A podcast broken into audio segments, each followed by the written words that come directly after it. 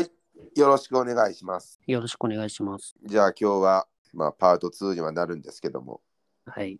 教えて柳瀬先生です。あれ、冒頭の雑談はもうカットでいいですか冒頭の雑談はカット。はい。じゃあ、前回の続きですね。はい。ボールを飛ばすと言ったらもう脱線しちゃうから、空気抵抗が少ない方がいい。飛びやすいって話をしたと思うんですが、覚えてますかもちろん。で、そうすると、まあ、ボールはより遠くに飛んできますということだったと思うんだけども、今回は現象としてそれと全く真逆なことがあるので、それについて喋ろうかなと思います。あ、めっちゃ面白いやん。うんなんか心当たりとかある気温上がったら飛ばないってことえっとね、もうね、オチで使おうと思ってたのを言われるんだけどね、気温上がった時だけ同じ挙動すんのよ。ってことまあいいや。一旦後回しにして。うん答えから言うと音ですね。音が気温が上がると、音は、気温は一旦置いといて、あれ、柳瀬、俺に何て質問したっけ全く別の挙動をするものを答えてくださいって言そっうて、ね。そうそうそうそう。う それを置いとくってことう んまあいいや、ごめん。いやごめん、柳瀬の進行に従うわ。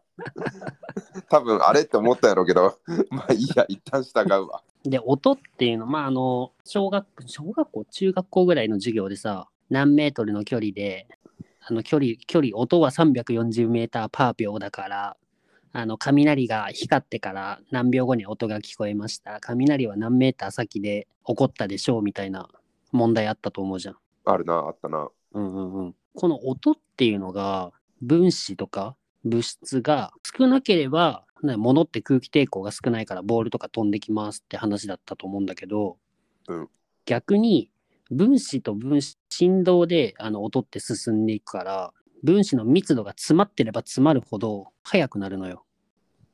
ちょっとなんかざっくりしすぎてる気がするけど。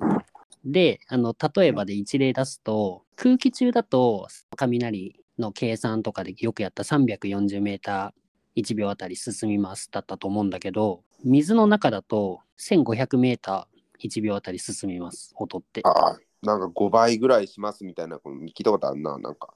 そうでそれがそのギューってそのく空気中よりも水中の方がさあの気体と液体だと液体の方が分子詰まってると思うから、確かに確かに。うん。うんそれで音ってあの伝伝達しやすくって 1500m1 秒あたり進みます。なるほどね。確かにし、う宇宙だと音伝わらんって言うもんな。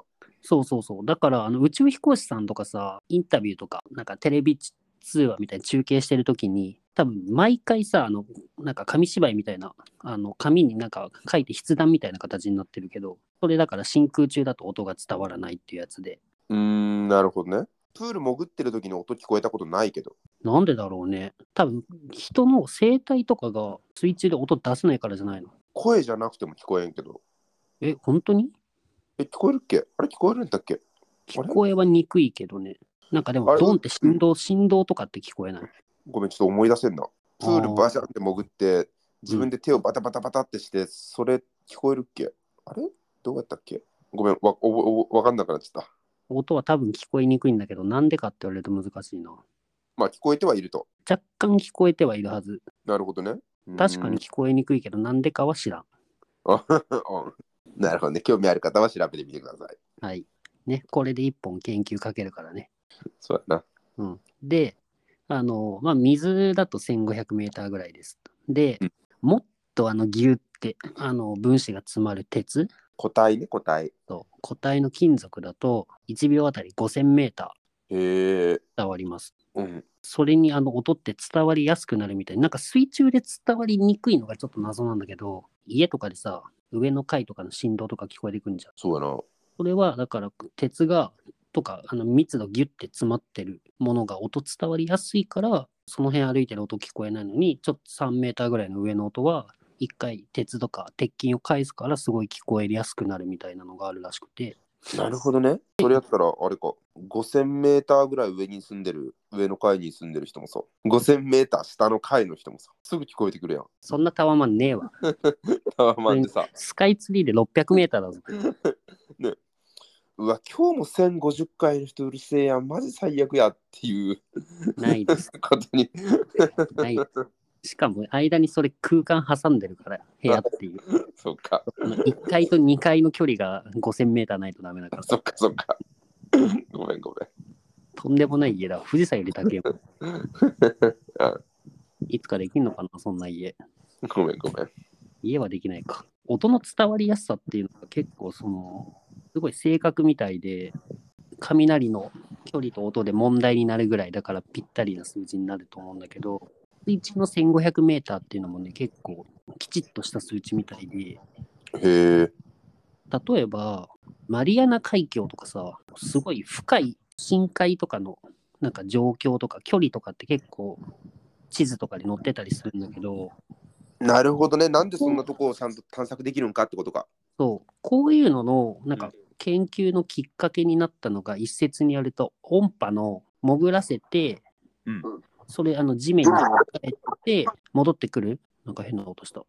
そのなんか時間で、あの、距離をもともと測ってて、魚とかのさ、探索、あの、釣りとかで、遠泳漁業とかでも、今、あの、ソナーって音波とか使ってると思うんだけど、結構だからね、音っていうのはものすごい正確な速さで汎用性のあるもので、いろいろな場面で使われてますっていうところで。確かに遠洋漁業してる人たち、結構こう、でっかい魚の群、魚群とかを、マジで正確に分かるらしいし、うんあとそれで言ったらあれやもんね、プロ野球とかのさ、あれプロ野球の球速とか測るのは、あれは音じゃないんか。あれは音じゃないな。あれ普通にあれじゃないの。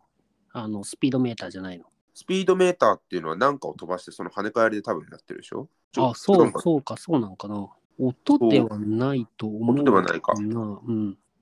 そっかそっか、ごめんごめん。音だとちょっと遅すぎる気がする。340メーターパー秒。ああ、確かにな、160キロパーアワーって、メーターパーセックにするとどんだけなんやろな。ごめん、ちょっとわからんわ。3600で割ってほしい。3600で割ってください、皆さん。3600? あ、違う。でも、キロメーターやから3.6で割ればいいんか。 音多分1000 1200キロパーアワーぐらいかな。パーアワー、1200キロメートルパーアワー。あ、そんなもんか。うん。ああ、なるほどね。じゃあもう8分の1、8倍ぐらいか、急速の。急速の8倍ぐらい。遅いな。うん。あんまり正確に取れなそうだよね。確かに確かに。分子とかが密集すればするほど音っていうのは進みやすいですってところで、うん実際にあの物とかを飛ばすのとは真逆だねってことを言いたかったのよ。ね。で中山さん唯一あの共通点があってどちらもあの遠くとかスピードが上がるところで温度って言いたかったのよ。なるほどね。で温度が上がれば上がるほどボールとかが飛ぶ理由は機体の運動が広がってその大気あたりの空気っていうかに存在する機体の分子数が少なくなるから空気抵抗が減って飛ぶようになるっていうのが飛びやすいモードだったんだけど音とかは逆に逆じゃない同じように分子のが大きくなってより多く動くようになるから早く、えっと、伝達しやすいっていうモードで高温だと速度は速くなるよっていう全く違う現象なんだけどお気温とか温度によってだけ、えっと、同じような傾向になりますっていう締めをしたかったんだよな。ああ、なるほどな。なんか304、300何十 t プ、え違う、300何十足す 0. 何 t みたいな式見たことあるもんな。そうそうそうそうそなるほどね。空気、うん分子がペペペって移動するから、それで音も媒介してってくれるってことか。う。さようでございます。あれやな、話してる最中に、多分柳瀬自身が、うわ、これなんか盛り上がりが一つ欠けるなって思ったから、でーの声がめっちゃ大きかったもんな。 うわ、柳瀬なんかこれ、着地点を見失ってんなって俺は思いながら聞いてて。着地点はもう10秒で見失った よ。どうしようかとずっと思ってんだから。まあ、まあいいや、これ多分聞いてくれてる人は、俺が多分編集で間をちゃんとした、間を埋めたやつを聞いてくれるから、うん多分そんな違和感ないと思うけど、これ実際撮ってるのは結構間があるから、うん収録時間結構長いよな、これ今。 うん長い。じゃあまあ、まあまあ、でそういうさ時もあるよこれ、うんこれさ、うんこの、この音をね、なんで思ったのかっていうのがあって、うん野球場でにさ、観戦とか行くときにさ、ホームチームがまあ、ライト側の応援だったら、ライトスタンドで基本応援するわけじゃん。あの、まあ、一方向から応援すると、あの、まあ、応援って一体感あって、いい感じに多分選手の方届くんだけど、あのたまにさ、阪神とかあのユニフォーム着てるの、レフトスタンドでも応援してるじゃん。それが、あのね、ライトスタンドから聞いてると、一回さ、あのライトスタンドの応援を聞いて、レフトスタンドで合わせるじゃん。あーうん。で、また戻ってくるから、すごいずれてるように聞こえんのよ。あー確かにな。で、これがね、ちょっとね、この間甲子園行った時にふと思ったからね、お、音にしようと思ったんだけど、なるほどね。まあ、なかなかいい経験です。あ、多分ね、その音のズレを応援であ体感できるのって、日本代表の試合か阪神戦ぐらいだから、ああ、まあ確かにそうか。代表戦ってさ、ぐるーってもう一周全員味方になるから、すげえちぐはぐな応援なんだけど、まあ代表戦、いろんな球団のファンの人が来てるから、うん。単純に合わせれない説もあるよな。あ単純に分かんない説もあるよ。ただ俺ら一個こう、球場がマジでこう一体化し、マジで球場一体化したなっていう応援、俺一個だけあって、おう。いつやったかな、大学2年生ぐらいの時に、柳瀬とあれ、オールスター見に行った時のさ、うん。ハマスタかどっかで、安崎ジャンプだけ、めちゃめちゃ一体感あった気がするわ。めちゃめちゃ一体感あったけど、あの、おうおうおうおうもよく聞いたら鬼ほどずれてたからな。鬼ほどずれてたと思う。うん。ドゥドゥドゥドゥドゥドゥドゥドゥドゥドゥドゥドゥドゥやっすやっすやっすそうよ。 でもあれ多分人生で一番楽しい応援だったわ。面白かった面白かった、ね面白かったよね。またやりたいな、あれ。そうやなまたオールスター行きたいなうん。じゃあまあお時間なのではい。この辺で終わりますか終わりましょうか。だから今回の締めとしてはあれやな柳瀬が遠くへは温度がって言ったけどちょっとトークの温度がいまいちでしたねおしまいです結構なお手前で、お疲れ様でしたお疲れ様でした。